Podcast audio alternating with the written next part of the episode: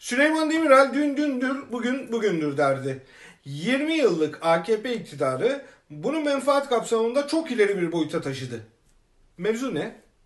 Türkiye ve Birleşik Arap Emirlikleri ilişkileri. İki ülke Libya ve Doğu Akdeniz'de farklı taraflarda olduğu gibi Körfez içinde de zıt kutuplarda. Birleşik Arap Emirlikleri'nin İsrail ile normalleşme anlaşması son kırılmalardan biri olmuştu. Birleşik Arap Emirlikleri Türkiye'yi cihatçılara yardım, sömürgeci hayaller görmek, başka ülkelerin iç işlerine müdahale ile suçlarken Türkiye tarafından Libya'dan Yemen'e, Suriye'den Afrika'ya geniş bir bölgede barış ve istikrarı bozduğu gerekçesiyle suçlandı. İki ülke arasındaki en kritik konulardan biri Türkiye'de yaşanan darbeydi. AKP iktidarı ve saray o ülkeyi 15 Temmuz darbesinin finansörü sayıyordu. Fakat geçtiğimiz hafta her ne olduysa oldu Ankara'da önemli bir gelişme yaşandı.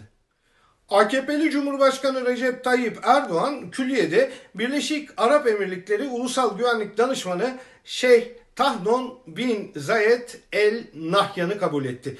Tuhaf bir şekilde bu görüşmeye Türkiye'nin Varlık Fonu Başkan Vekili ve Yatırım Ofisi Başkanı da davet edilmişti.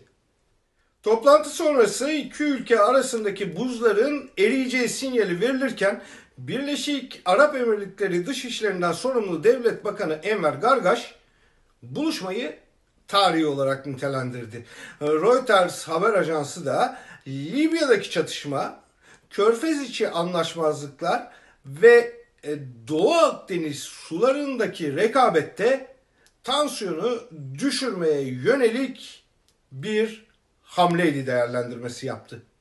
Reuters'in yanı sıra Türkiye'deki hiçbir medya kuruluşu da Erdoğan'ın Birleşik Arap Emirlikleri Ulusal Güvenlik Danışmanı ile yatırım konuları e, konuşmasını tuhaf karşılamadı.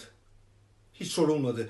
Külliyede konuşulup yandaş medyada açıklaması yapılan toplantının esas konusu ise Sedat Peker'di. AKP'ye yönelik ifşaları ve saraya uzanan şaibeler nedeniyle Dubai'de olan Peker konusunda pazarlık yapılmıştı. Kapsamı Peker karşılığında yatırım fırsatı ve Türkiye'de tabiri yerindeyse toprak beş kişiydi. Görüşmeye Varlık Fonu Başkan Vekili ve Yatırım Ofisi Başkanı'nın davet edilmesinin anlamı da tam burada yatıyordu. Buluşmanın yansımaları Dubai'de de yaşanıyordu. Sedat Peker Twitter üzerinden yaptığı son açıklamaları ve sonrasında paylaştığı mesaj videosu ile konuya dikkat çekti. Suikast riskinin yanı sıra Türkiye'nin ülkeye baskısı nedeniyle de bir süredir video yayınlayamadığı biliniyor. Ayrıca Twitter'da paylaşım yapmaması konusunda da ciddi olarak uyarılıyor. Peker 2 Mayıs'ta video çekmeye başlamış ve dünyanın herhangi bir yerinde bir değil 10 hükümet düşürecek ifşaları belgelerle inkar edilemeyen bir biçimde ortaya koymuştu.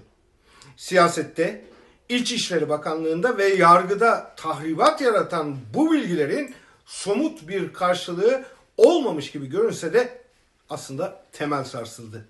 Taşlar yerinden oynadı.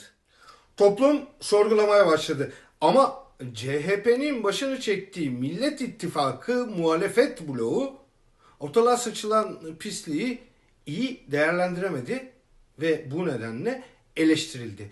Onlarca dosya varken 10 bin dolar verilen vekil kimdi gibi sorular takıntı haline getirildi. İş sulandırıldı. Kamuoyu muhalefet konusundaki tepkileri ve eleştirilerinde hiç de haksız sayılmaz. Türkiye'nin şu anda durduğu yeri Peker'e yakın kaynaklardan aldığımız kritik bir ifadeyle açıklayalım. Şöyle diyor. Eğer biraz daha geç kalınmış olsaydı ve ben devreye girmeseydim Türkiye geri dönülmez bir noktaya gelecekti. Soru şu. Muhalefet önemli konularda yeterince topa girebiliyor mu? Bazı soruların muhatabı da saray ve AKP iktidarı olabilir. Madem Peker'in anlattıkları önemsizdi, madem gerçek dışı ifadelerdi, o zaman e, neden Birleşik Arap Emirlikleri ile peşkeşe dayalı bir takas pazarlığına giriştiniz? Niye ulusal güvenlik danışmanı ile uzaktan yakından alanı olmadığı halde Türkiye'ye yatırım konularını görüştünüz?